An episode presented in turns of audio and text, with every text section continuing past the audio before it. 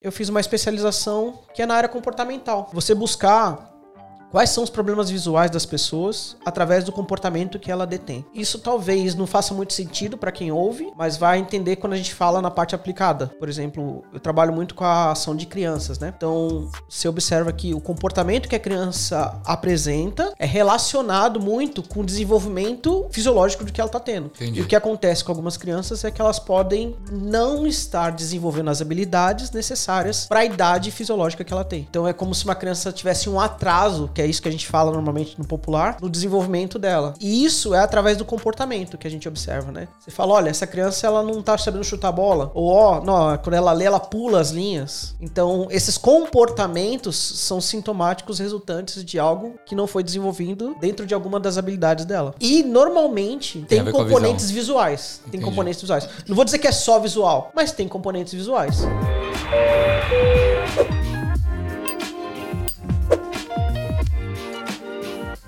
Salve galera, sejam bem-vindos a mais um Equalizando, o podcast oficial do Grupo Brasileiro em Sydney 2022.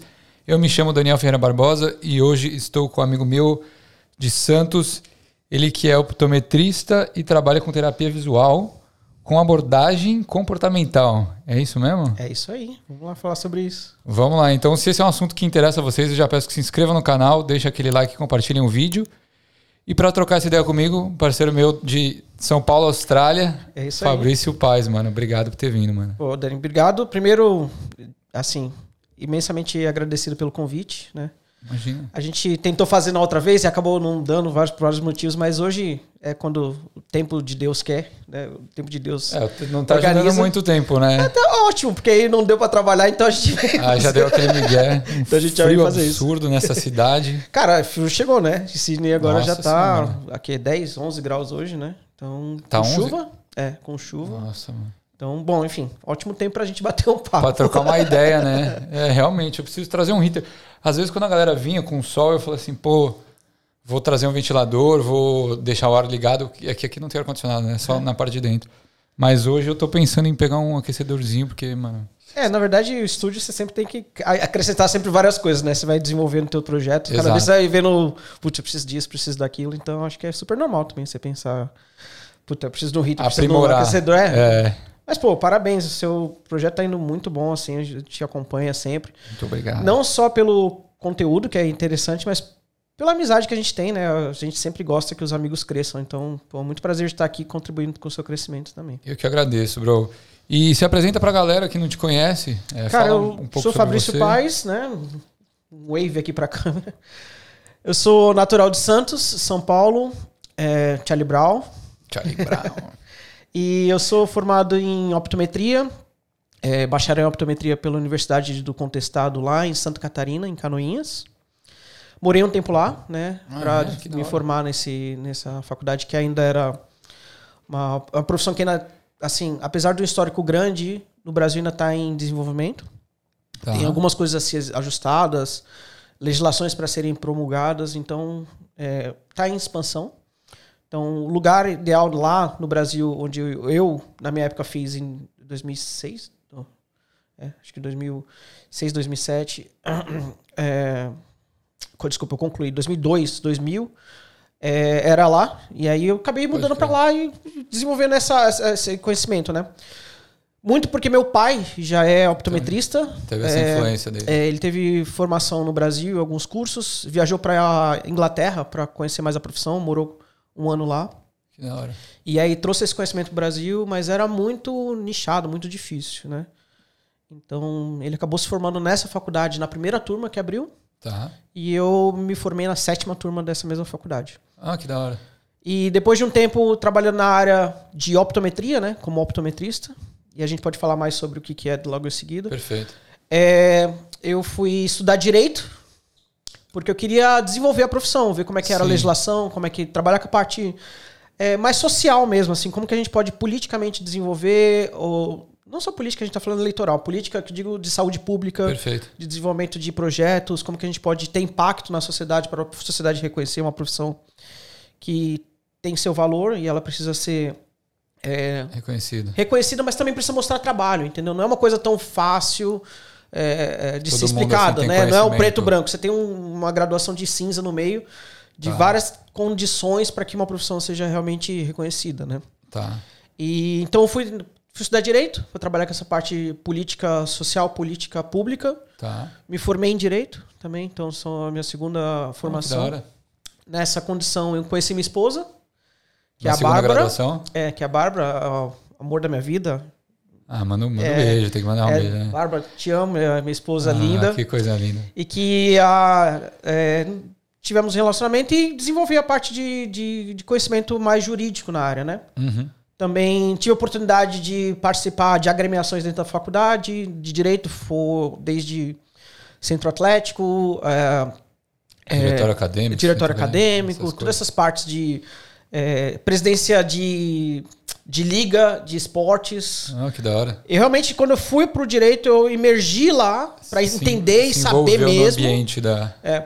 E aí depois, quando eu tava no meu quinto ano, que eu fui trabalhar na área, eu realmente aí desisti e voltei pra optometria. Ah, você chegou a trabalhar com direito? Cheguei a trabalhar mais na parte de estágio, ali na parte de quando você tá fazendo o exame pro OAB. Perfeito. Mas, cara, é muito difícil no Brasil, assim.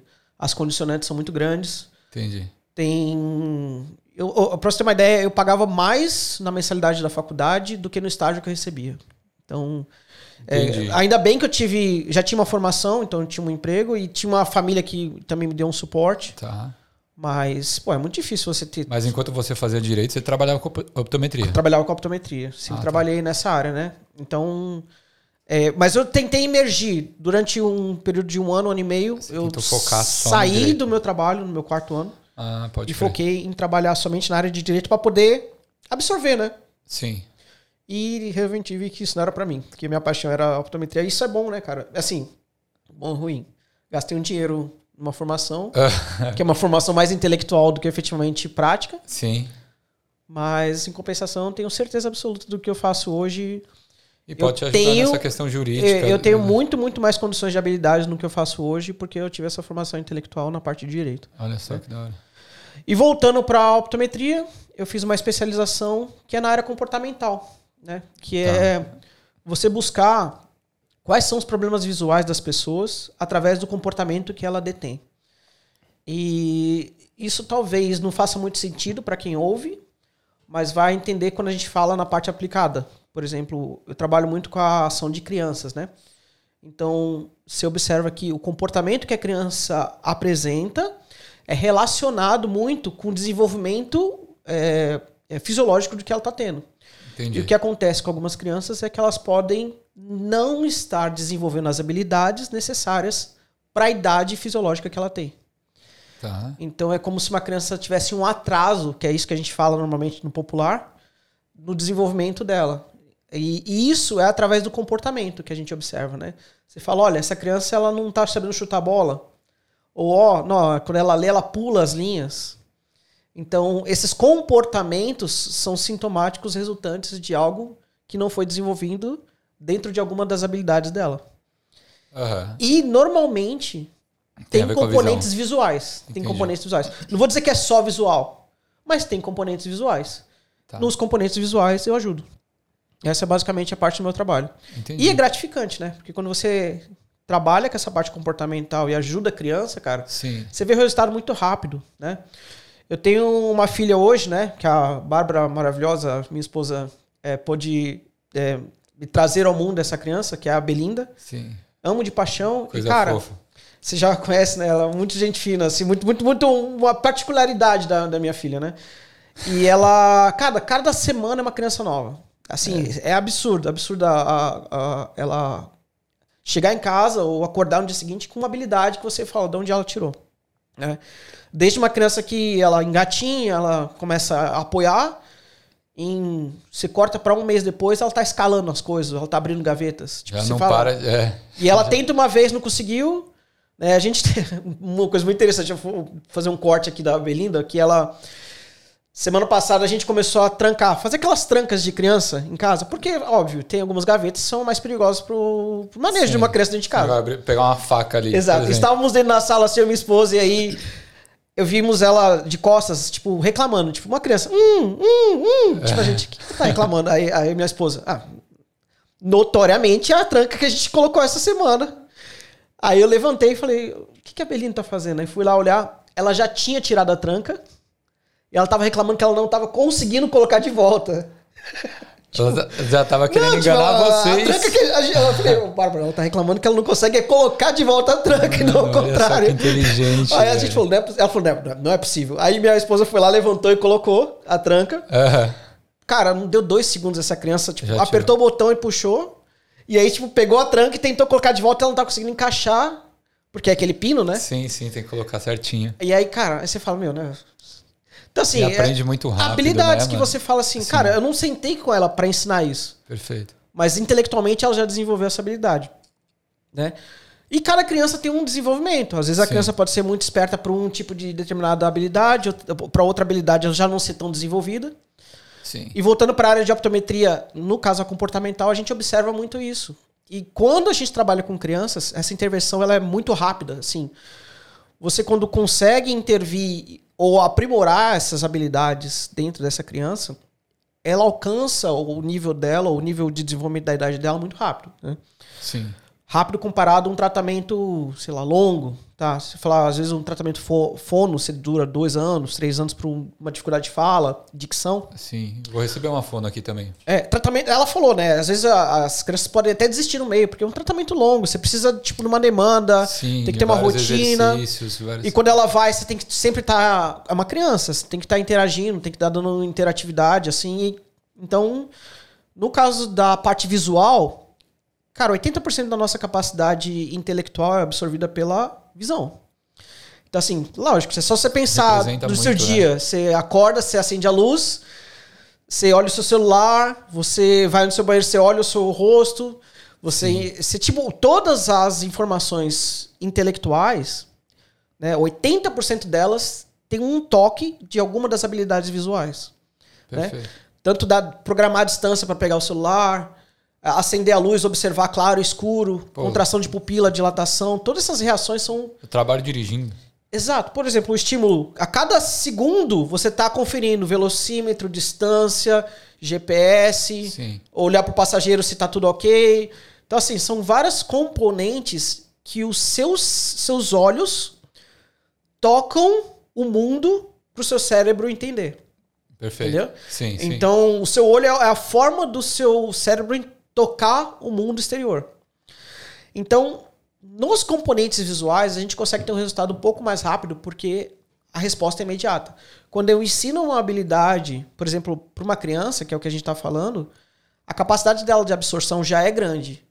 Nos componentes visuais, mais rápido ainda. Perfeito. Então, às vezes em baixa complexidade, alguns assuntos, três, seis, às vezes oito meses, você já está automatizado ou automatizando algum tipo de habilidade ou que essa criança não tinha e ela começa a ter e isso fica uma vez automatizado no cérebro, né? A neurocognição fala sobre isso.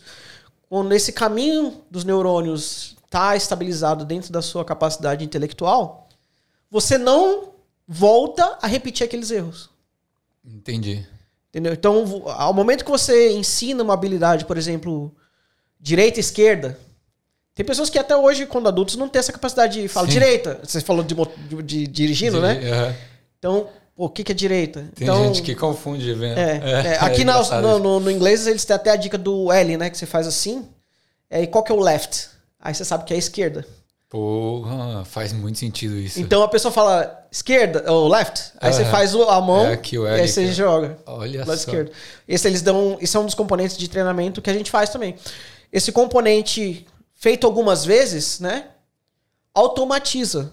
E aí a pessoa já não precisa lembrar, porque ela só faz a- às vezes o tensionamento dos, dos, dos dedos já vai fazer para ela lembrar qual é o lado que ela precisa. Então a gente dá esses tipos de de, de habilidade, né? Mostra esse tipo de habilidade através do que a gente chama de autoconsciência, né? A gente Entendi. treina, treina, treina. Quando a pessoa tem uma autoconsciência, a gente desenvolve a habilidade dela entender que ela automatizou isso e ela já não repete isso mais nunca para a vida dela. Então, num tempo mais curto do que às vezes outras terapias, a gente nos componentes visuais consegue ter um resultado muito mais expressivo. Entendi. Então, como eu falei desse do direito e esquerda, também tem pessoas que conseguem não conseguem andar para trás, né? A pessoa que é, tipo você caminhar para trás. Sim. Tem pessoas que não têm essa habilidade. Ou que ela senta no carro. Mas isso tem a ver com a visão, de alguma forma? Todos esses componentes têm a ver com a visão. Porque são, de novo, os olhos é a forma do seu cérebro tocar o mundo. Então, uma pessoa que, Isso por exemplo, pode senta no relacionado carro. com uma miopia, talvez, um astigmatismo, ou não? Nem sempre. Com alguma doença? Nem de- sempre. Há Muitas vezes na parte comportamental a gente discorre e discu- é, discute bastante isso, que a miopia e o astigmatismo são sintomas de problemas comportamentais. Entendi. Então seria mais ou menos assim: eu tenho um problema, né? um problema real. Assim, eu, eu sento num carro, você falou do carro, Sim. eu não consigo sentir é, confortável, eu sinto tonto. Né? Você Tá. vê que a maioria dessas pessoas, qual que é a possibilidade dela parar de sentir essa tontura? Fechar os olhos. Entendi. Por quê? Porque ela corta essa informação e aí, sem essa informação, o cérebro fala: "Ó, ok, eu estou mais confortável hoje. seguro, alguma coisa assim. E Isso independe de miopia, hipermetropia ou astigmatismo. Entendi. Isso, na verdade, são sintomas de adaptação do cérebro ou dos olhos para corrigir ou tentar melhor é, capacidade visual dentro das condições necessárias. Tá, interessante. Então, assim, o que que, na verdade, para te entender melhor o que a gente está falando, o que que o optometrista faz? Rapidão. optometrista... É, Deixa- posso te cortar rapidinho? claro, fica, não, fica à vontade. O, e você se, espe- se especializou nessa área. Da parte comportamental, é o que a gente... O que eu me especializei e vim para a Austrália para conhecer isso. Ah, então você veio para a Austrália para se é, especializar mais ainda? Exato.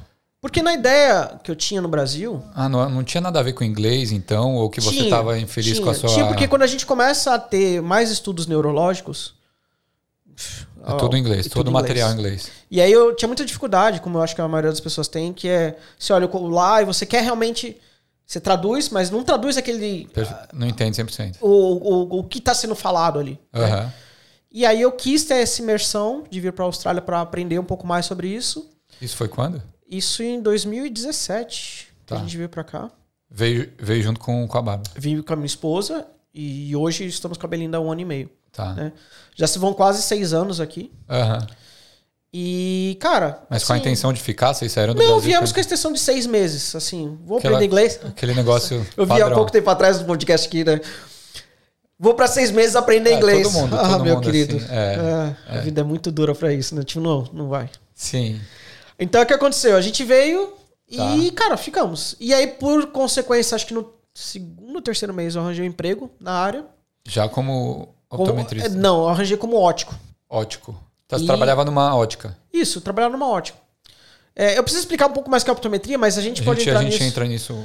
É, mas é relacionado mais à área ótica, né? Tá. E eu entrei na minha área, comecei a estar perto dos profissionais que trabalham com isso, Legal. fui desenvolvendo conhecimento.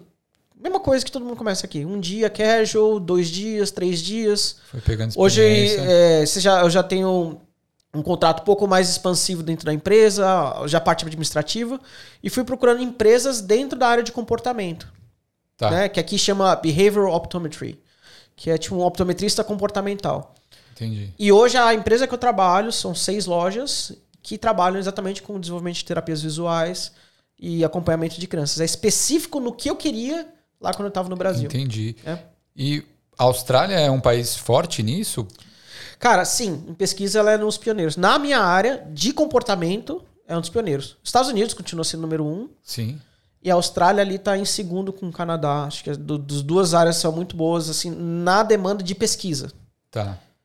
Na demanda de terapia, tipo assim, sentar e fazer terapias e criar técnicas para isso, eu acho que a Europa é melhor. Você tem referências ali na Espanha que são fantásticas. Um, é, um dos meus das minhas mentoras, assim, pessoas que eu estudei, que eu tenho uma grande admiração. Inclusive trouxe o livro, que é a Pilar Vergara.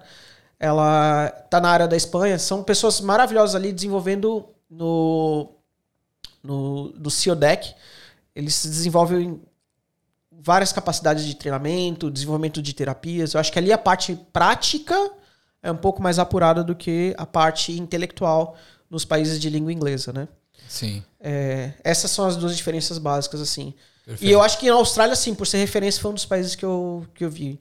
Eu, eu pesquisei, Estados Unidos é quase impossível da gente ter um- uma capacidade de, de financeira de estar lá. Tá. E entre Canadá e Austrália, Canadá é muito frio, né? Muito frio. Já tá sofrendo Mais aqui agora, aqui nesses chuva. 10 graus. Não, não dá. Aí eu, Eu vim, eu também aí eu vim pra nesse dilema. Austrália. E, cara, hoje eu sou muito feliz e penso realmente em ficar aqui. E ficar aqui. É, tô fazendo tudo pra isso. Tá. Hoje eu concluí minha terceira parte da formação, é, inclusive semana passada. Olha só, parabéns, mano. Obrigado.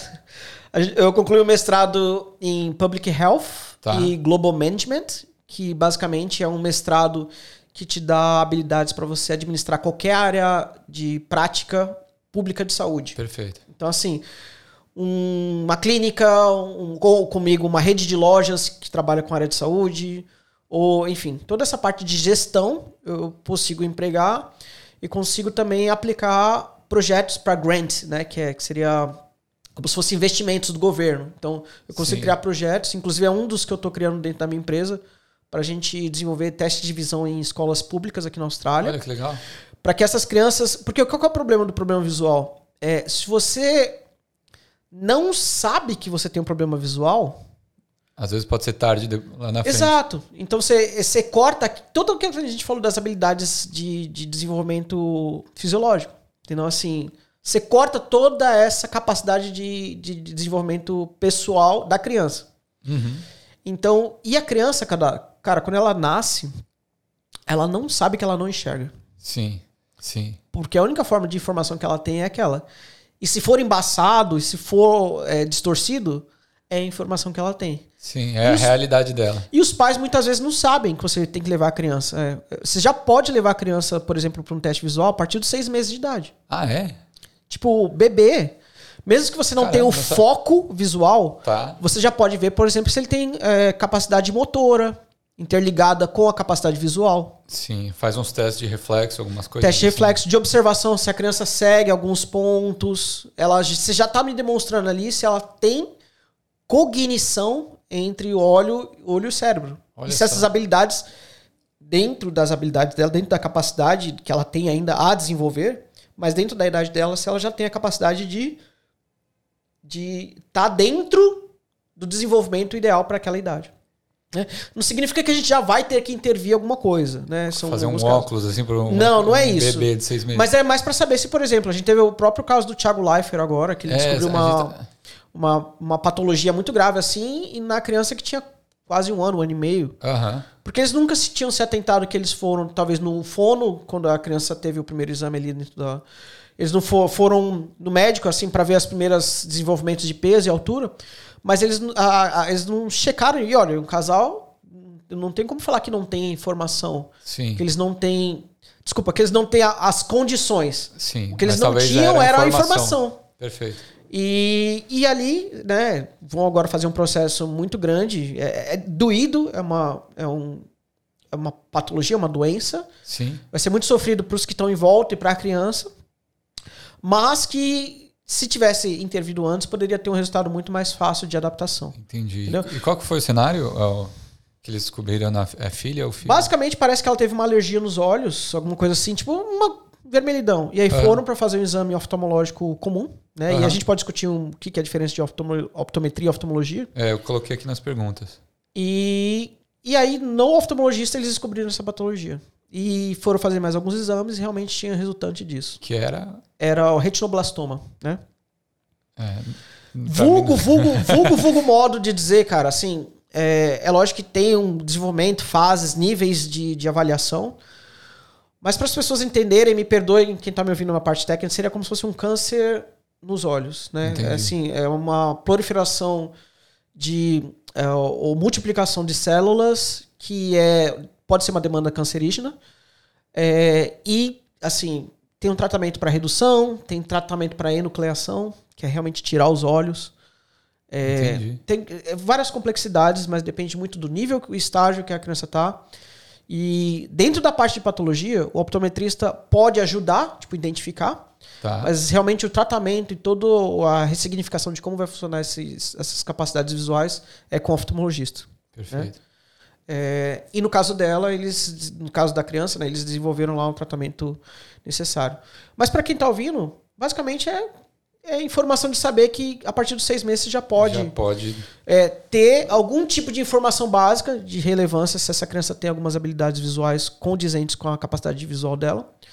Porque repetir isso pode isso. acarretar num, num comportamento futuro, num adulto com, com algum comportamento Sim, sim, sim, sim. É, é, por exemplo, fora do normal, assim. é, não seria fora do normal. A gente tem muitas pessoas que são normais, Aham. mas que não têm habilidades visuais integradas. Por exemplo, uma pessoa que não gosta de leitura. Entendi. Comecei a ler, tô Às vezes cada pode ser por conta disso. é, não desenvolvido na, na infância. Por exemplo, Caramba. é, comecei a ler, fiquei com sono, cansado. é, eu vejo que as letras embaralham, elas focam, desfocam. Assim, ou eu tô é, desenvolvendo alguma habilidade de esporte, por exemplo, normalmente com bola, né? é, que, é- que é espaço-tempo, quer dizer, a gente tem o espaço da bola no. no, no, no- É, tem gente que não tem noção, né? Exato. Aí você fala, pô, Não, o cara, o cara ah, é ruim demais. A gente joga do, a gente gosta do São Paulo, né? Tem uns caras do São Paulo que, pelo Exato. amor de Deus. Não, Talvez, talvez não tenha feito isso quando Exato, era criança, exato. mas conseguiu ser jogador de futebol. É, porque às vezes o cara tem a questão física, tipo, ele consegue correr bem, ele consegue desenvolver uma capacidade média, mas tipo, ele, Sim. por que, que ele não estoura? Por que, que ele não é o, o Neymar? Por que, que ele não é o Ronaldinho? Porque a habilidade que esses caras têm de integração visual-corpo é uma habilidade tão automatizada Entendi. que é, ele consegue prever o lance antes de acontecer. Né? A gente falava, eu sou de Santos, né? A gente falava muito do Ganso, né? O Ganso teve uma época áurea lá que Ele ele, era um monstro, né? que ele, ele, ele, ele tinha o movimento dele pedia a bola e ele vê um cara correndo e ele tipo, jogava a A bola. visão no- de jogo absurda, né? E, cara, e, e o que, que mudou nele? Fisiológico, porque ele teve uma operação e aí ele não conseguiu mais integrar essa habilidade motora com relação à capacidade visual dele. Entendi. Então o que acontece? Ele O corpo vê. O corpo, o cérebro continua a mesma coisa. Ele, ele o- vê, mas o corpo não responde na mesma velocidade com que ele tinha antes. Entendi. Porque já é outro componente fisiológico eh, realizando ali. Então, o que, que aí entra fisioterapeutas, né, os educadores físicos, para automatizar essa nova realidade. Entendi. Então, a gente tá falando de futebol, mas pode ser Sim. de vida, cara. Alguém que escreve e não tem uma, uma caligrafia boa, pode ter componentes Meu visuais. Pode ter componentes visuais. Entendi. pode ter. É, pessoas que não conseguem ler durante muito tempo, componentes visuais. Não- assim, não tô generalizando, não é tudo. Perfeito, perfeito. Mas tudo pode ter, se tiver né, dentro, dentro, dentro desse tudo algum componente visual, nesses componentes visuais eu posso ajudar. Entendi. E Isso é algo que, que depois que você alcança a fase adulta, não tem solução, Tem, mas Tem. é um processo muito mais demorado. mais lento. Por quê? Porque assim como você aprendeu as suas primeiras palavras e ao ocorrer a primeira habilidade quando criança muito mais fácil, Sim. quando mais adulto, a automatização dessas habilidades fica mais lenta. né? Tá. Então, por exemplo, é, talvez aprendi uma arte marcial, por exemplo, que é uma trabalha muito com o corpo, com a visão, com onde vai pegar, por exemplo, no jiu-jitsu onde vai pegar, ou no Muay Thai, ou no boxe onde você vai bater. Perfeito. São habilidades que quando você é treinado muito, muito cedo, ou mesmo no futebol, você consegue automatizar isso mais rápido. Então o cara fica muito mais habilidoso porque ele tem isso automatizado. Diferente de alguém, tipo a gente, né, agora querer aos 30 ou uma pessoa aos 40, começar algum tipo dessa habilidade e chegar em alta performance. Querer competir no. Ele pode até conseguir, mas vai demandar muito mais esforço e mais Sim, treino. total. Entendeu? Então, a mesma coisa para as terapias visuais. Você vai ter, talvez o que eu falei lá no começo, de seis, oito, às vezes um ano de habilidade de, de treinamento em terapia para ter uma habilidade integrada. Tá. Você vai ter o dobro ou o triplo, dependendo da capacidade de tempo. E essa pessoa também vai ter que ter o tempo de ir lá nas consultas, fazer e, e se desprender de algumas habilidades, não de habilidades, mas de alguns preconceitos de, por exemplo, é, uma coisa bem simples. Para você andar para trás, para você dar passos para trás, às vezes você precisa aprender a rolar no chão. Ah, é? Porque você sabe que rolando no chão você vai saber o que que é um rolar para direita, o que que é um rolar para esquerda, e aí você vai saber dar o passo cruzado para trás. Aham. Então, se a pessoa estiver preparada para integrar essas habilidades, por exemplo, ah, eu quero resolver direita e esquerda, porque eu não sei muito. E ela se depara, às vezes, num consultório, tendo que tirar o sapato e tendo que rolar por um período de um lado para o outro. Não tô falando que isso é sempre, mas talvez seja. Sim, sim. Se ela pudesse desprender disso, ela consegue desenvolver habilidades. né? Entendi. Você vê que, por exemplo, no próprio boxe ou na própria luta, é, a maior parte do treinamento de uma aula são habilidades de movimento. Tá. Pra depois você ter o tempo da ação. Sim, sim. Você entendeu? E você trabalha com dois fatores aqui. A automatização daquilo ali que você fez, repete, repete, repete, repete esse movimento. Mo- integra esse movimento com outras é, ações. E aí, nos 10, 15 minutos finais de uma aula marcial, você consegue aplicar isso com a fadiga. Que aí desenvolve a habilidade de você estar num estresse alto, mas com a habilidade automatizada. Entendi. Então, essas questões de componentes terapêuticos que a gente, por exemplo, vê numa aula de, de esporte ou numa integração de uma educação física, você vai ter isso mais focado para a área visual. né? Então, vou ter óculos especiais, prismas nas lentes, tira, coloca a graduação na pessoa, focaliza, desfocaliza. Isso fazendo uma Sim. movimentação integrada com o corpo pode, e é o que a gente trabalha para que a desenvolva a capacidade de integração dessas habilidades visuais com a pessoa. Caramba, que da hora isso. Mas com o adulto, vai demandar muito mais tempo. Perfeito. Uma criança dentro de uma terapia dessa, super divertido. Sim. Tipo, tem que pular, rolar. é, Um adulto não, né? é. Pô, ficar rolando no chão, mano. Tá. Exato. Ele tem que ir preparado para algum tipo de desprendimento para poder desenvolver essa habilidade. E a gente tem bons resultados, mas talvez Sim. isso não. Não vou dizer que ele vai, durante dois anos, rolar no chão todos, toda semana. não é isso. Aham. Mas ele tem que estar preparado para. A gente tenta na terapia cada semana fazer uma coisa diferente. né? Tá. Não é sempre uma mesma coisa. Às vezes é três componentes, quatro, cinco componentes da habilidade visual que a gente vai trabalhar na mesma terapia. Aham. Vai passar alguns exercícios para casa. Mas não necessariamente é só isso, tá? Sim. Tem muitos componentes aí dentro disso que a gente vai trabalhar. A pessoa tem que estar preparada para isso. É uma terapia. Então Sim. ela tem que estar preparada para estar recebendo isso e automatizando. E aí a gente tem hoje com a tecnologia a gravação, a pessoa escreve quais são os, os, os goals, né? Os, os objetivos dela, tudo que ela quer, grava ela falando o que, que ela queria desenvolver. E aí você pega ali dali um, um ano, dois anos, o recorte disso, que a pessoa com a habilidade integrada. toda E aí você consegue mostrar para ela falar, ah, A evolução toda que ela exato. teve. Isso é muito legal. Que da hora. O, então, me tira uma dúvida, mano. Que, qual que é a diferença? Aliás, o que, que, é um, o que, que faz um optometrista? Certo. E qual que é a diferença entre oftalmo e optometrista? Certo. De forma geral, assim, tem muitos componentes direcionados, mas eu vou simplificar até para todo mundo entender o que é. Tá. Ah, o optometrista né, é basicamente a evolução do ótico. O ótico é aquela pessoa que está na ótica capacitada para desenvolver ou, ou criar ou fabricar qualquer um dos componentes visuais, tipo assim, óculos, lentes de contato. Tá. São pessoas que sabem sobre esse, esse conhecimento. Tá. Na base disso, há quase 150 anos atrás, foi criada a optometria, que é o profissional que avalia quais são as necessidades disso. Então, muitos anos atrás, era o profissional que colocava a lente e testava. Falava assim, isso é melhor ou isso é melhor? O que, que você acha? Ele ia testando Entendi. esses componentes. E ficava mudando a lentezinha naquele aparelho lá. É, antes era pior, era na, lentes soltas e tal. Então, assim, Perfeito. muito mais... é, a- a- é, não vou dizer amador, mas tipo mais... é, Arcaico. Arcaico, isso, arcaico. Então, assim, corta para hoje, a gente tem equipamentos super tecnológicos, onde você senta, dois botões, você já sei a graduação da pessoa. Sim. Mas não é saber só a graduação da pessoa, é realmente saber qual é a linha de conforto dentro daquela graduação. Porque não adianta colocar o máximo. Se eu colocar um sapato exatamente do seu pé, ele não vai ser confortável. Perfeito. Tem que ser um pouquinho mais largo. Tem que ser um pouquinho mais largo. Talvez para um trabalho, ou como você, num, dirigindo. Mas talvez para um atleta de corrida, um sapato desenhado para quê? Entendeu? Então é muito da performance do que a pessoa vai s- desenvolver Sim. para saber qual é o tipo de material que ela vai poder utilizar. E nos óculos é a mesma coisa. Você tem o óculos para a performance. A maioria das pessoas tem Três, Óculos quatro- de leitura. tem três, quatro sapatos Aham. né? Um pra correr, um pra andar, um pra ir na academia, um pra sair, um de festa, um de noite. Sim, sim. Mas tem um óculos pro dia todo.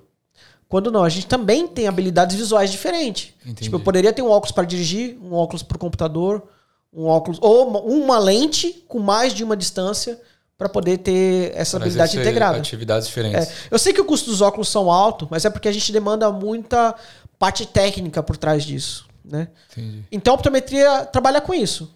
É um profissional que ele é especializado na parte fisiológica e é importante a gente separar um pouquinho, né? Tem os profissionais especializados na área anatômica e a optometria é especializada na área fisiológica. Então o que acontece? Fisiologia é a função. Anatomia é a camada, Os a parte, componentes. os componentes Aham. é, físicos, né? Os médicos, eles a- a- entendem da parte fisiológica, com certeza. Eles têm uma habilidade e a capacidade intelectual para a parte do que eles fazem super desenvolvida. Né? Tanto que eles são ao topo da cadeia de conhecimento dentro da área. Mas na prática fisiológica, o profissional que desenvolve a terapia, que está lá no dia a dia, ele precisa de outros componentes, né? E aí, no caso, é o optometrista, que entende da função desse Entendi. órgão e ele intervém. Quando eu falo intervém, é ele procura meios como óculos, terapias, para poder resolver esse tipo de problema funcional. Se Tá. o problema é anatômico, aí necessariamente tem que ter o acompanhamento do oftalmologista. Por exemplo, uma cirurgia de catarata. Lógico, é uma intervenção anatômica. Sim. Precisa de um médico. Agora, por exemplo, óculos, eu não preciso de nada que eu encoste na pessoa para ter a capacidade dela mudada. Aham. Tanto que uma pessoa que usa óculos, ela não é deficiente. Porque quando ela está com óculos, ela tem total capacidade intelectual de desenvolver o mesmo tipo de, de rendimento do que uma pessoa sem visão. Ou Sim. sem um. Sem um. Com uma visão muito. eh, com uma visão normal. Né? Então, o óculos ele é condicionante de uma capacidade eh, de habilidade. Então, o que a gente faz é tornar essa pessoa o mais capaz possível. Tanto que a pessoa, quando ela busca é, rever o óculos, que ela está sentindo fraco, é buscar a volta dessa high performance, né? Ela busca novamente essa capacidade integrada. Entendi. Ela sente que ela está reduzindo para fazer o tempo de leitura ou de escrita, ela sente que para ela ver alguma coisa a informação já não chega da mesma forma, ela procura a gente novamente para a gente atualizar essa qualidade de performance que ela tem. Entendi. Então, o que o médico faz é intervenção, o que o optometrista faz é desenvolvimento funcional. Isso é muito parecido, por exemplo, com, para simplificar, um médico ortopedista e um fisioterapeuta, certo? Qual é a dificuldade do nosso país, o Brasil, né? O Brasil, a optometria, ela, ela foi, durante o tempo colonial, reconhecida. Tá.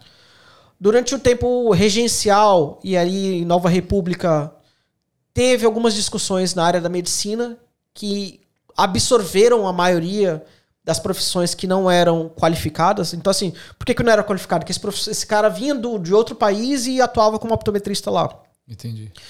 E aí o Brasil começou a ter uma autonomia na nova república, né? E aí eles falam, não, não, peraí. Aqui só vai quem qualificar no Brasil que vai poder exercer. E aí as faculdades de medicina, o direito, né? Que eu também sou dessa, dessa formação, começaram a desenvolver essa parte intelectual brasileira. As academias brasileiras, as universidades. Perfeito. E muitas das profissões não conseguiam ter ainda profissionais que dessem aula. Por quê? Porque a demanda é grande para o trabalho. Quem que vai estar na sala de aula ensinando os outros? Sim. Sim. Então você tinha profissionais ali de, de conhecimento prático. Então eu pego o meu filho e começo a ensinar para ele. Esse filho ensina para o outro. Não Que- tem uma formação. Isso a gente tá falando, pessoal, do Brasil República, né? Sim. Você lembra que é uma. Não tem essa, essa infraestrutura que a gente tem hoje. Sim. E aí a medicina começou a tomar conta de algumas áreas mais abrangentes, né? Tanto que você tinha o, o otorrinolaringologista que Sim. cuidava também de olhos. Ah, é? No começo do, do- da formação, sim, até ter a academia, a academia oftalmológica, o ortorrino é quem cuidava da parte é, anatômica ocular, Sim, sim. né? E a medicina se desenvolvendo com a excelência que ela tem, ela foi fragmentando para melhor experiência do próprio usuário Sim, sim. ou do paciente, do paciente no caso. E aí ela absorveu a caso a oftalmologia, que no Brasil até, cara, esse ano a gente ainda estava numa disputa grande sobre optometria e oftalmologia de integração desses profissionais. Tá. Porque desde o ano de 98, 97, a gente já tem a primeira o curso brasileiro em nível eh, bacharelado no Brasil De optometria. de optometria. Tá. Foi o que você fez? Não, meu pai fez essas primeiras turmas, acho que em 99, 2000, tipo, no, bem no começo. Tá. Na universidade que ele foi, né? Tinha outra universidade que fazia antes, que é a Universidade de Ubra, da Ubra, no Rio Grande do Sul. Sim. E, enfim, e até agora, 2022, a gente pode botar aí 22, quase 25 anos talvez, essa, essa profissão ainda não estava reconhecida. Né? Então a gente, na área legal agora, para você entender, tem duas fragmentações. Né? O reconhecimento e a regulamentação. Tá. Então, por exemplo, você pega o cabeleireiro no Brasil. Cabeleireiro não é reconhecido. Todo mundo corta o cabelo. Sim. Mas não é uma profissão regulamentada. Entendi. Não tem uma lei que fala o cabeleireiro faz. certo? Tá. É um exemplo. Sim, sim, sim. Então, como isso tem várias profissões. Então, o optometrista ele estava lutando para o reconhecimento. Nós existimos. E para isso você tem que ter impacto social. Então, o judiciário, a, a saúde pública precisa saber que esse profissional é necessário. O impacto dele na sociedade. E demoraram no Brasil agora quase 25 anos para a gente intelectualmente desenvolver esse impacto. E hoje, pessoas como você estão me convidando aqui para falar sobre optometria. Sim. Então, é uma profissão que no Brasil já tem. A gente já está com quase 10 mil profissionais lá, em todo o Legal. Brasil. É, e a gente está trabalhando ainda para regulamentação, que espero que em breve possa acontecer. A gente, a gente sabe que tem ano de eleição, não sabe para que lado que vai, mas independente do lado que for, a, a briga pela, pela profissão, pelo exercício profissional limpo, limpo, claro, pleno e com todas as condições possíveis de, de ter excelência, assim como a medicina, é, é- é livre. de- essa briga é, é justa e livre. Sim, né? sim. E a gente vai continuar lutando para isso. Pouco a pouco. Hoje o que a gente busca é como aqui na Austrália. Ter um relacionamento cordial entre esses dois profissionais. Sim. Pode ter discordância, ok. Né? Hoje na optometria na Austrália, o optometrista prescreve é, colírios, acompanhamento para Eu ia glaucoma. perguntar essas diferenças. É, né? Ele hoje aqui ele é bem mais desenvolvido. No Brasil é mais a parte refrativa mesmo. A gente ainda tá lá atrás discutindo se pode ou não indicar óculos. E Ah. a partir desse ano já foi regulamentado, regulamentado não, reconhecido que a gente pode realmente fazer isso através de, um- de uma DPF, né, que chama o, o conhecimento pessoal que- direito, que queira saber, a DPF 131. E a gente teve uma vitória já transitada e julgado que o profissional de nível superior em optometria pode prescrever e exercer as funções de terapia visual dele. É, discussão que ainda vai se prolongar, Vai ser longa. porque até a regulamentação, até onde ele pode fazer o que ele pode fazer, é, vai ser Esse- discutido dentro do plenário. Tem uma área cinzenta. Vai aí. demorar, exato, vai ter uma área bem cinza. E isso ainda vai evoluir ainda para uma discussão muito mais longa, que é até onde vai os limites do cada profissional. Diferente da Austrália, o Brasil tem a lei do ato médico, Tá. que também delimita a ação do oftalmologista ou do, do médico em geral, de qualquer especialidade, e que também lá já tem um veto da, da, da, da presidente Dilma, que vetou que não é exclusivo do oftalmologista a prescrição de óculos ou órteses, né, órteses ou próteses oculares para visão. Então, já não é exclusivo do médico e o optometrista hoje tem a habilidade e o reconhecimento do STF de poder fazer isso. Então, essa é basicamente Mas aqui o... está muito mais avançado em relação ao Ah, Brasil, sim. né? A Austrália, a gente tá mais ou menos, se a gente contar a mesma história, a gente tem mais ou menos uns 50, Nossa. 57, 56 anos, para ser mais exato, Entendi. do Brasil e Austrália. Uhum. né? A gente tá na discussão no Brasil lá 50 anos atrás do que teve aqui na Austrália. Então, é um profissional reconhecendo ainda, lutando pelo reconhecimento. E aqui já está regulamentado, bem desenvolvido. Assim, hoje eles estão discutindo aqui se, se pode usar colírio para controle da miopia, que é uma coisa assim, entrar com Existe medicamento Aham. para reduzir a capacidade é, de progressão da miopia. Caramba. Então, é bem, coisas bem mais avançadas, sabe? A discussão é bem mais lá em cima. Espero que o Brasil consiga desenvolver. Cheguei lá também. Porque é lógico que você acaba é, aumentando a capacidade intelectual dos profissionais de discutir níveis Sim. mais elevados. Sim, total. E o embate entre a profissão não é ruim. O embate da ideia não é ruim. O problema é perseguição, né? Sim. Você ainda tem locais no Brasil que. São contra os. É, que pessoas que não Os trabalham. É. Porque o cara talvez é o único cara da cidade que fazia aquilo, e aí ele começa a concorrer com algumas óticas que vão ter esse profissional. Será que vai ou ser. parceiro, ou profissional, ou um, um- um cara que tem um- também uma clínica que quer também desenvolver isso com uma parte de terapia tipo, visual. ver como, com, é, ver como concorrente, um concorrente, em vez de ver como um parceiro. Meio que táxi e Uber. é. né? Você vê que é engraçado. Eu tive na Argentina, tive na Argentina, não, tive uma palestra com um argentino, na verdade, e ele tava falando sobre qual é a diferença de impacto no Brasil. Ele era um oftalmologista que estava lá com uma, ele tinha seis clínicas, ele falava, ele ficava um dia em cada clínica operando um O monte de gente Aham. e ainda tinha que fazer refração e ele falava, eu era super desgastado. Sempre fui contra a optometria porque eu via como concorrente. Esse cara, eu vi uma palestra dele na Yoshi Allen, que ele falou o seguinte: é uma marca de, de produtos, né? E ele falou assim: a melhor coisa que aconteceu pra mim foi a optometria. Porque o que eu fiz? Eu coloquei um cara desse em cada, ah, Cada clínica, aham. Aumentou em dobro a demanda, porque a parte de refração ele não fazia, mas filtrava quem tinha as patologias. Entendi. E aí, quando ele ia atender, em vez de ele atender 50 pessoas no dia, 40 pessoas, ele atendia 20 já com relatório, foto, com tudo ali. Então ele já chegava perfeitamente direcionado com o conhecimento e habilidade que ele tem de alta Sim. performance e intervenção direta. Então, assim, como um filtro de impacto social, é, até a OMS fala que a optometria é a primeira barreira para capacidade visual. Então, assim, se você tem um optometrista trabalhando ali, lembra do projeto que eu falei, da escola? Saber ir nas escolas e as crianças saberem, os pais das crianças saberem esses- que tem esses problemas visuais, Aham. já gera uma demanda para o próprio oftalmologista Sim. futuramente saber que ele tem uma pessoa mais integrada com um histórico melhor. É, já vai ter esse histórico todo programado num caso de uma patologia para ser indicado, entendeu? Então são, são duas é, profissões que se complementam, na Com verdade. certeza. Né, Você imagine um ortopedista que faz uma cirurgia e depois não tem um tempo, porque ele tem que continuar operando, para fazer as partes de terapia. Tá lá com você apertando, puxando, fazendo. Um físio podia fazer. O físio É, faz. fi- É, podia fazer não, né? O físio faz. Exato. E aí, com- como é tão integrado que hoje no Brasil a gente pensa, ah, putz, eu tenho que ir no ortopedista para depois no. Ou tem alguns tipos de tratamento que ele fala, vou direto no físio, porque não é caso cirúrgico. Entendi. E é exatamente o que a optometria trabalha para desenvolver. Sim. Você não precisa ir no médico se o seu caso é fisiológico, se é um problema funcional. Sim. Se Sim. com óculos, lente de contato ou algum tipo de eh, intervenção protética ou or- ortop- de órtese, você consegue ter desenvolvido a sua habilidade de forma perfeita. Então você vai no optometrista, se for o caso, o optometrista vai encaminhar você, né? É o que na Austrália a gente fala de referral, né? Ele vai fazer Sim, referral para você para um oftalmo. E vai para um oftalmo não só um generalista, vai para um oftalmo específico daquela coisa que você tem um Que problema. já vai tratar já. Exato. Você já vai, inclusive, com fotos, imagens para aquele tipo de determinado profissional. Então, assim, de forma geral, são profissões que são integradas. Deveriam ser, pelo menos no Brasil, a gente está discutindo para isso. Tá. E que eu não vejo que o embate seja ruim. Sim. A perseguição, sim. Então, essas são Entendi. as duas condições gerais.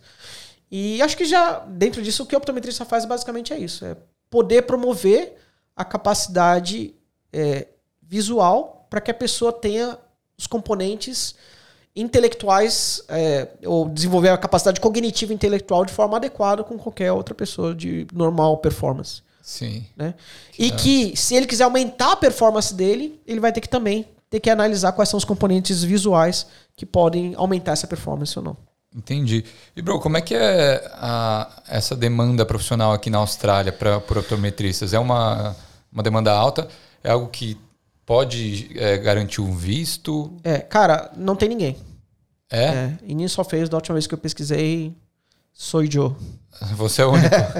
Tipo, que optometrista que eu conheço. Eu sei que tem algumas pessoas trabalhando na área ótica, tá? é, assim, vendas, administração, não da área ótica de optometria. É, tem muita demanda, mas não é é uma demanda qualificada. Assim, a formação que a gente tem no Brasil não é suficiente para chegar atendendo no- na Austrália. Entendi. Eu mesmo eu estou desenvolvendo a parte de processo para trabalhar atender aqui. Entendi. É, infelizmente, com o Covid, tive que parar esse processo, que é um processo que tem legislação, tem quatro níveis de. de como se fosse um revalida De validação. de validação disso. Então, eu tenho que fazer uma prova prática, tenho que fazer Tá. uma prova teórica, tenho que demonstrar minhas habilidades em inglês, eu tenho que fazer passar por uma banca de exames técnicos e exames de perguntas. Entendi. A apresentação oral mesmo do que você está falando. Então, é, é um pouco complexo. Eu pretendo trabalhar com isso, porque a demanda é, é cara. Apesar- E você já está inserido no mercado. E eu já estou te- inserido no mercado, eu já conheço a rotina de como Perfeito. funciona.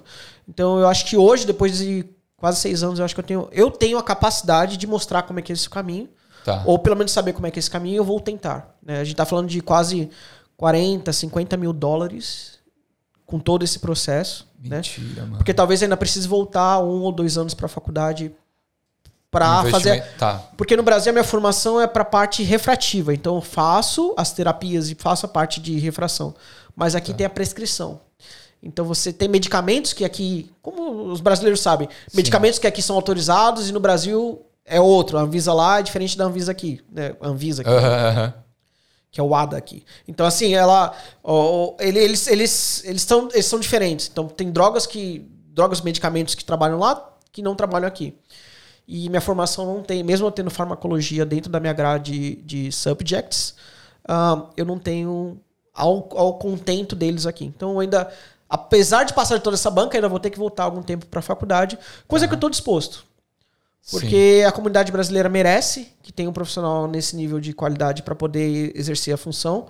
O que eu faço hoje, eu sou gerente da loja que eu trabalho. Tá. Em Roselands, né? Hoje, no momento hoje, eu estou na iCare Plus em Roselands. Sou gerente da loja, então eu trabalho com a tradução, desenvolvimento. Como eu já tenho habilidade, muito tempo aqui, eu, os profissionais que eu trabalho, eles me conhecem. Você eu faço algum também, tipo né? de coisas, faço alguns tipos de coisas de, de, de tratamento de terapia, ajudo realmente na parte prática, até para facilitar em português o que a pessoa tem que fazer de comando. Sim.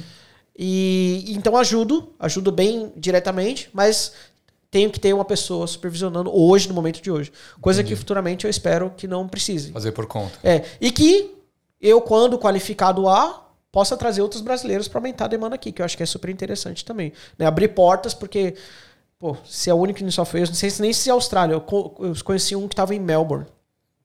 Brasileiro também? Ah, brasileiro, não sei se ainda está lá.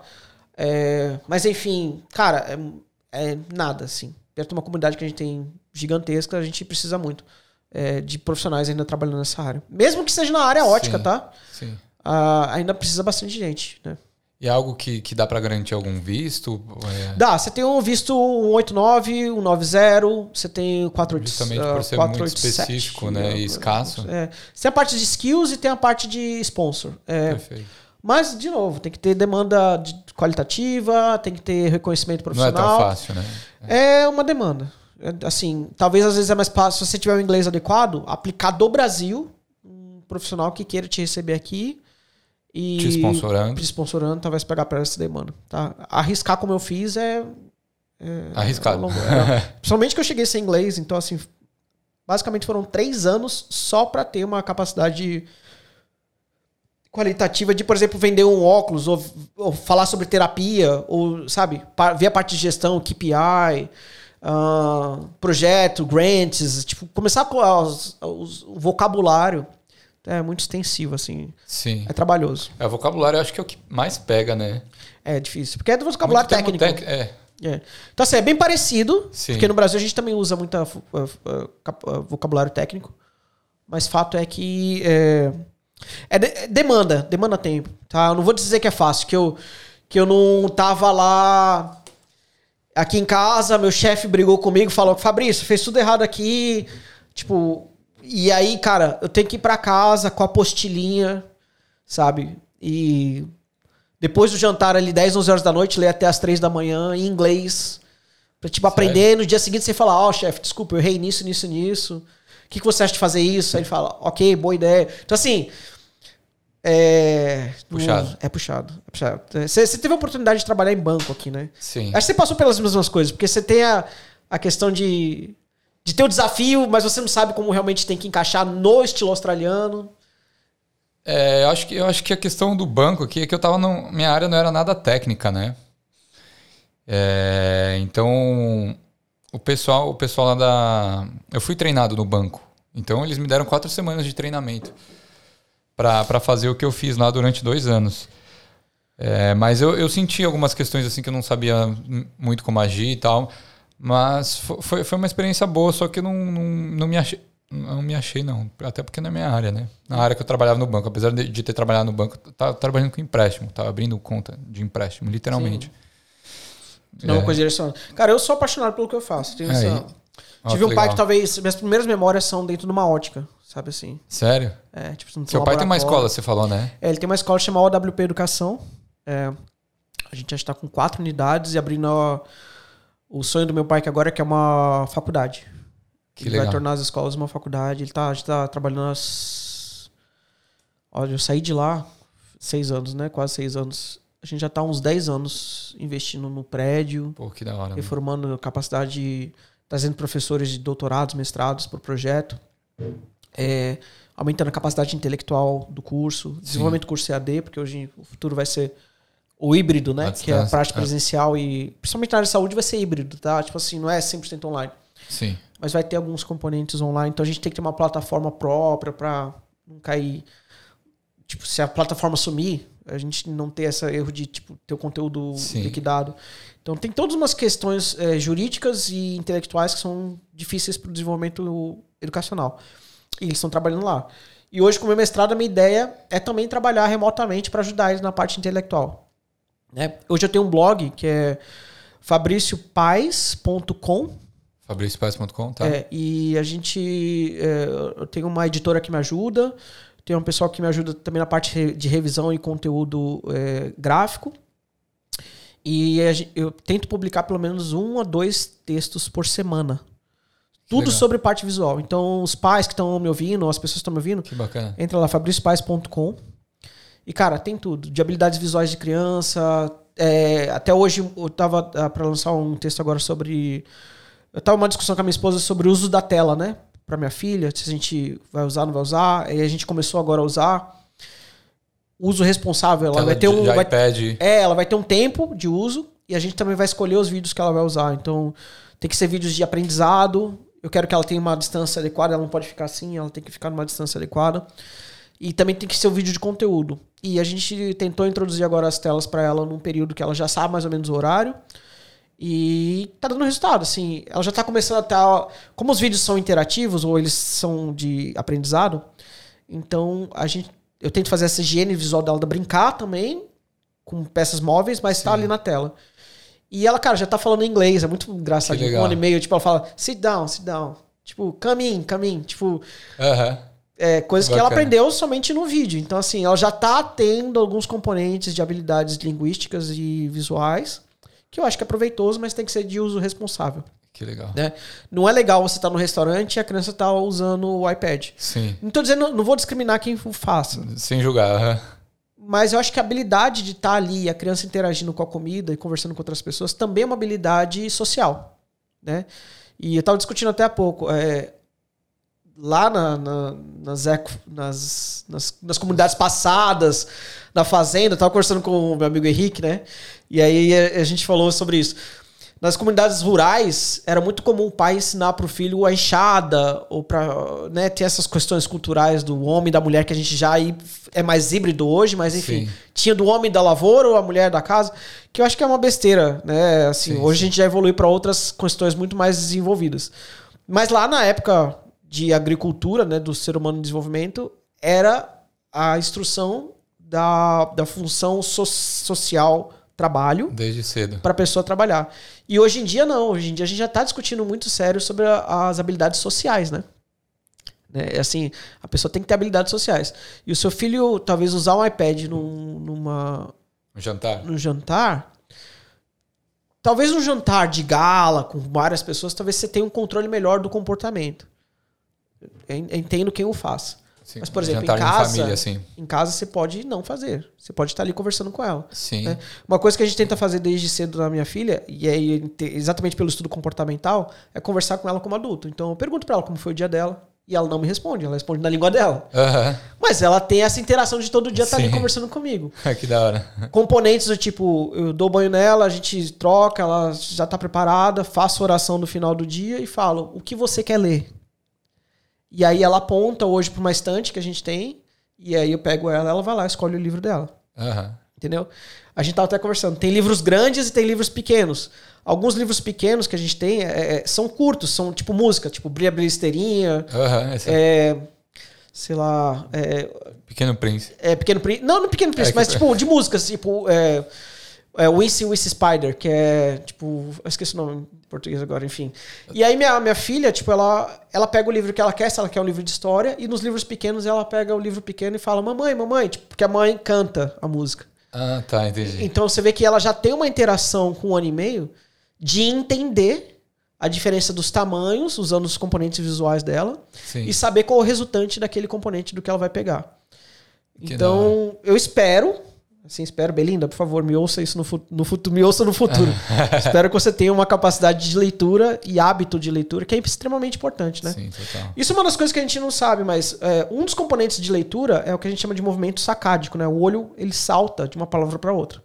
Sim. E é como se você estivesse fazendo um exercício mesmo, uma academia. Sim. Então, quando você tem uma habilidade de leitura frequente, você tem uma capacidade intelectual mais ativa.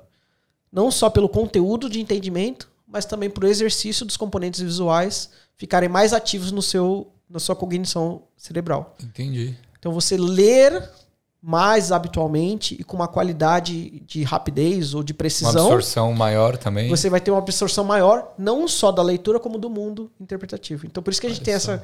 é, o componente visual também está integrado na capacidade intelectual de desenvolvimento de uma criança.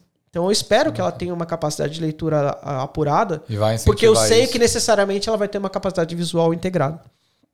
Cara, isso é muito legal. O... Bro, eu queria te fazer uma pergunta, é mais pessoal mesmo. É, que, que você tava falando de óculos e tal. E eu fui lá fazer um teste, né? É, e eu sei que eu tenho. Cara, eu não sei, não sei o que eu tenho, na verdade. Mas eu deveria ter usado óculos desde criança. E não usei. E, e hoje eu vejo mal com o olho esquerdo, né? Tipo, meu olho direito é muito bom. Aliás, ao contrário, meu olho esquerdo é muito bom e o direito é um pouco embaçado, né? Então o esquerdo ele compensa. Tanto que quando eu fui fazer a, a, a carta aqui, te- teve que fazer o teste, né? Aqui e tal. Pô, e, e na hora de fazer com o olho direito, eu, eu, fiz com um vãozinho aqui, tá ligado? Fazendo hacking É, do teste. Pra, pra- pra ver as letras aqui, ó. Porque eu não consegui. Não façam isso, eu façam não teste de visão adequado. Não recomendo. Não recomendo.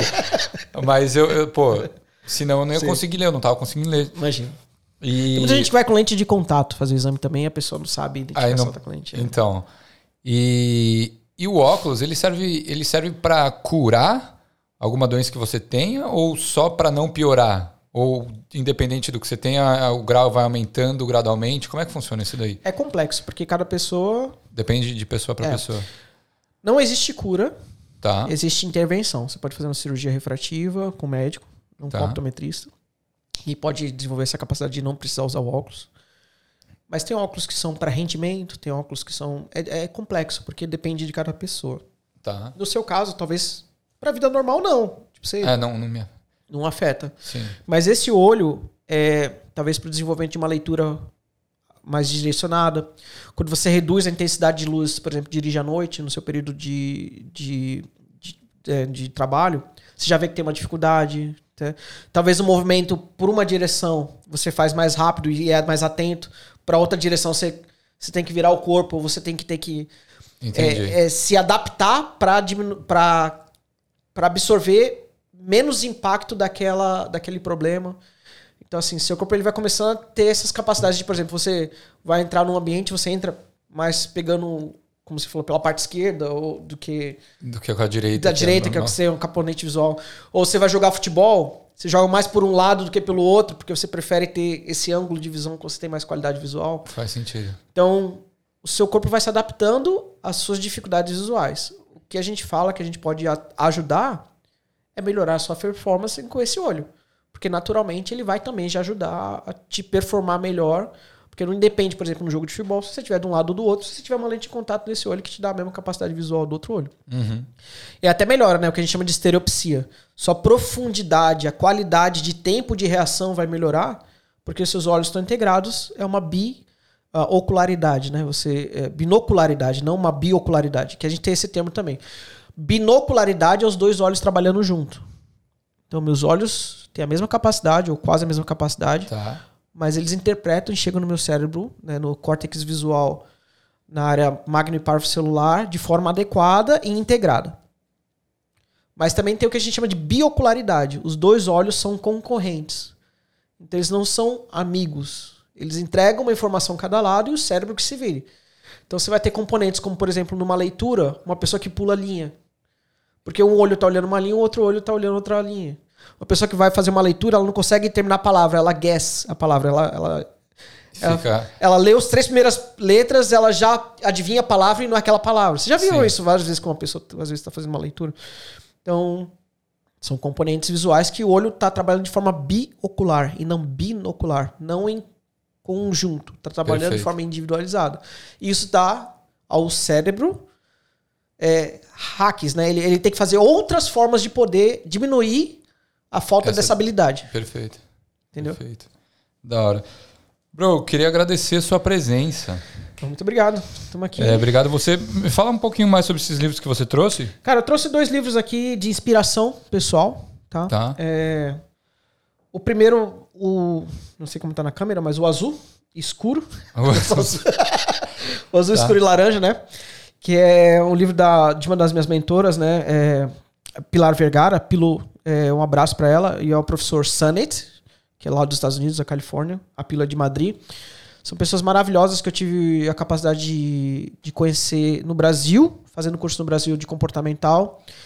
E abriram muito minha visão para essa parte de comportamento, visão, neurovisão. E me tiraram do direito para voltar para a optometria. Olha só. E tanto o professor Pilar, como o professor é, Sanet, como o professor Salvador, e todos os outros que, componentes, como o Enro, é, o Henrique Venturella. Tem que falar o nome dessas pessoas que é importante, cara. Assim, pessoas que mudaram minha vida, sabe? Que legal. Eu tive a oportunidade de ter é, a Marta, né, que também que é a esposa do Enro. São pessoas que eu vi há muitos anos atrás e eles estavam conversando em inglês dentro da sala de aula. Tá. E eles fazendo a tradução para mim desse conteúdo e eu não tinha inglês para conversar com os caras. Então assim, você tem um cara que você tem uma referência como o professor Sunnet, na minha frente, sentado às vezes num café comigo e eu não conseguia falar oi pro cara. Pô, isso daí deve ser foda, né? É, foi o que mudou um dos componentes da minha vida. Tive o prazer, cara, de em 2018 poder ir pra Europa, em Madrid, num congresso, do CIODEC, que a gente comentou, que é uma das referências, com a professora Pilar e o professor Sunnet. E emocionante a capacidade que a gente tem do inglês, né? Eu tive lá e, cara, eu consegui apertar a mão dele e conversar com ele. Ah, que legal. Tipo, o cara me viu, acho, três anos depois, eu tive um papo bem legal com ele, ele entendeu minhas ideias. ele falou, parabéns, tipo, é... E aí eu falei, eu muito emocionado, porque assim, é, é, mudança de vida, né? Tipo, eu vim pra cá e é um cara que me mostrou isso lá. E aí eu falei pra ele, pô, professor, obrigado, você mudou minha vida. E aí ele falou pra mim assim, cara, eu não mudei a sua vida, eu te fiz ferramenta para mudar outras vidas. Olha que da hora. Então ele falou, ele falou, meu sonho, o sonho dele, é impactar um milhão de pessoas no mundo através da terapia visual. Se você puder ser informação e força de trabalho nisso, é por isso que eu estava com você conversando. E muito grato de hoje você me ouvir em inglês, porque você, você consegue me absorver melhor do que antes, sendo traduzido. Então, um cara que te inspira como esse, ou como esses professores, são que te levam para frente. É um cara que eu vi lá e mudei minha vida inteira. E hoje eu rezo e trabalho para minha filha, por exemplo, ter a capacidade de falar português e inglês. E ela ter a opção de terceira língua. Sim.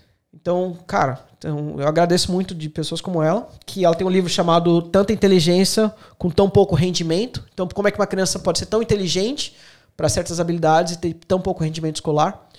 E ela define lá nesse livro, que tem em português também, é, como pode se trabalhar nas terapias visuais para desenvolver a capacidade de habilidade visual conforme a idade da, da criança. E outro livro que é da Susan Barry, que eu não a conheço pessoalmente, mas já ouvi algumas palestras sobre ela, que é uma neurocientista. Esse livro tem em português também, em espanhol e inglês, que é Fixing My Gaze. É o primeiro livro que eu li em inglês. Olha que orgulho, que cara. Consegui ler o livro Sim, em inglês. Cara. E aí, eu li uma parte em português, mas consegui concluir em inglês. E é uma neurocientista que era estrábica, ela tinha os olhos, né, que a gente chama vulgarmente de vesgo, né? Ele, ela Sim. não tinha a capacidade de visão. E ela encontrou um optometrista comportamental nos anos 80. E esse optometrista mudou a vida dela, né, ao ponto de que ela que não passava nos anos da escola, se tornou hoje uma das referências neurofisiológicas do mundo. Olha que legal. E ela fala que só conseguiu desenvolver a capacidade intelectual dela porque teve um cara lá atrás, optometrista, uma mulher, né, que seja um optometrista profissional, que acreditou nela. Então é isso, cara, que eu faço todos os dias no meu trabalho. Eu acredito nas pessoas. Eu acho que a capacidade visual delas é uma condicionante de um sintoma comportamental e que se eu puder ajudar no comportamento, nos componentes visuais, eu estou sempre disposto a poder para mudar a vida de uma criança ou de um adulto. Né? Tirar uma sensação ruim. Uma criança que a gente consegue ajudar, impacta essa criança poder entrar numa faculdade, ter uma oportunidade de emprego melhor. Ter, é, mudar a vida da. Exato. Porque, volta de novo que a gente falou. O olho é a forma que você toca o mundo.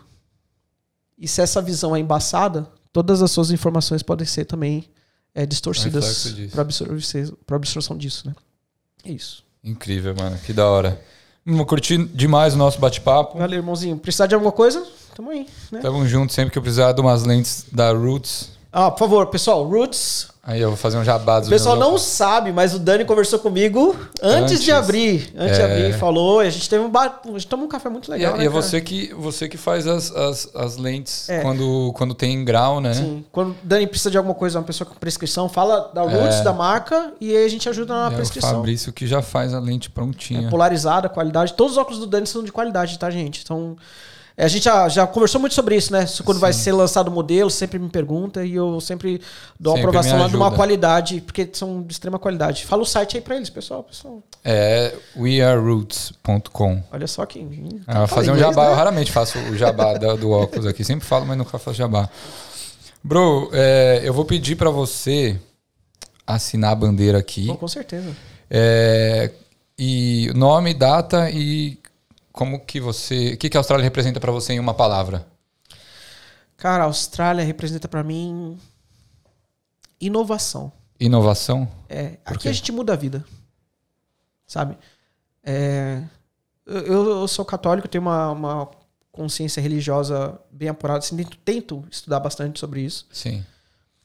E eh, tivemos a quaresma há pouco, e uma frase que define a quaresma é, é Jesus Cristo fala, e faça em mim todas as coisas novas, né? E eu acredito muito que você tem uma, uma consciência religiosa te faz novo, porque você sempre exercita. Não precisa ter uma religião específica, né? Eu sigo o catolicismo, mas eu acho que é importante a pessoa ter essa reflexão interna. Uhum. E a Austrália te dá desafios pra isso. Você entendeu? É como um pai que, então, quando você pede, pai, eu, eu quero é, jogar bola. Tu não vai dar pro teu filho a medalha. Tu vai dar pra ele a chuteira, ou a Sim. bola. E eu acredito muito em Deus, que Deus dá as condições para que a gente. Então, eu peço, né, sei lá, paciência, eu peço força, eu quero. Então, ele te dá as condições para você exercitar isso. Então, eu acho que a Austrália como inovação é, essa, é isso. Você tem os desafios aqui. Então, se inovar ou se reinventar é o que a Austrália faz com você. Perfeito, perfeito, que da hora. A caneta não tá aqui, depois eu pego a caneta. Não. A caneta tá lá no quarto, vontade. mas depois eu pego. Gente, é, eu espero que vocês tenham curtido esse episódio. Foi uma conversa muito bacana. Não esqueçam de seguir o Fabrício aqui no Instagram dele. Você também tem o seu blog, né? Isso, é fabriciopaz.com. E no Instagram, Paz. Perfeito. E também nos sigam no Equalizando. Façam parte do nosso grupo Brasileiros em Sydney 2022. E até o próximo episódio, gente. Tchau, tchau. Valeu, obrigado, hein? Tchau, tchau.